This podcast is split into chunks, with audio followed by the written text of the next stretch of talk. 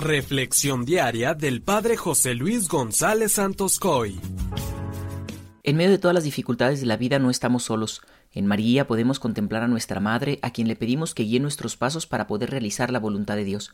Hoy, al celebrar la asunción de María en cuerpo y alma al cielo, se nos invita a no perder la esperanza en la resurrección, pero también a prepararnos cuidándonos para la vida eterna. Todos estamos llamados a participar plenamente en la victoria del Señor sobre el pecado y sobre la muerte, y a reinar con Él en su reino eterno. Al decir que María es asunta, quiere decir que la Virgen Inmaculada, preservada, libre de toda mancha de pecado original, terminando el curso de su vida en la tierra, fue llevada en cuerpo y alma a la gloria del cielo y elevada al trono por el Señor como reina del universo. Es decir, María ya se encuentra en cuerpo y alma en el cielo, gozando de la presencia del Altísimo. Esto es un dogma que proclamó el Papa Pío XII en 1950. El Papa San Juan Pablo II en 1997, cuando hablaba de este dogma, explicaba, mientras para los demás hombres la resurrección de los cuerpos tendrá lugar al fin del mundo, para María la glorificación de su cuerpo se anticipó por un singular privilegio. ¿Qué podemos aprender nosotros hoy de esto? Las lecturas del día de hoy nos dan una luz de cómo debemos vivir y prepararnos para este encuentro final. Muchas veces, y lo digo con tristeza, solo nos preocupamos por lo material, lo externo, lo que el mundo me exige, pero poco nos preparamos para estar espiritualmente listos. En la primera lectura de hoy, tomada del Apocalipsis, escucharemos la visión de la lucha entre la mujer y un enorme dragón con siete cabezas y diez cuernos. La figura de esta mujer que representa la Iglesia aparece por una parte gloriosa, pero por otra con fuertes dolores.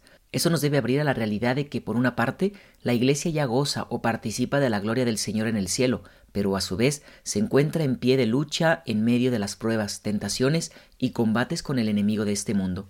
María siempre será nuestra intercesora, nos acompaña, nos fortalece, nos guía hasta su Hijo Jesucristo.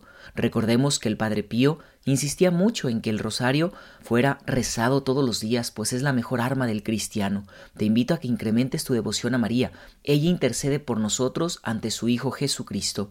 Por otra parte, en el Evangelio, tomado de Lucas 1 del 39 al 56, escuchamos el bellísimo Magnificat que se proclama cuando María, una vez esperando a Jesús en su vientre, va a servir a su prima Isabel.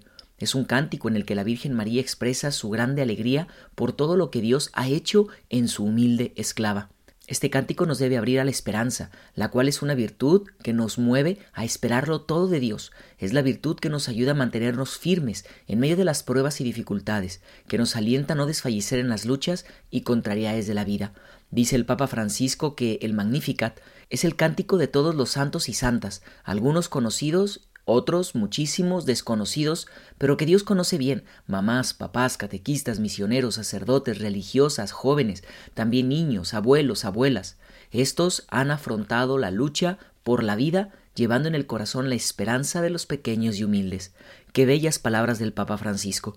Eso tiene mucho sentido para nosotros, ya que en medio del mundo en el que vivimos, tantas cosas nos quieren robar la esperanza, pero debemos mantenernos firmes en el Señor, en la esperanza en la vida eterna. Celebrar hoy la Asunción de María nos llena de alegría porque es la prueba de que Dios ha vencido y de que la vida ha vencido sobre la muerte.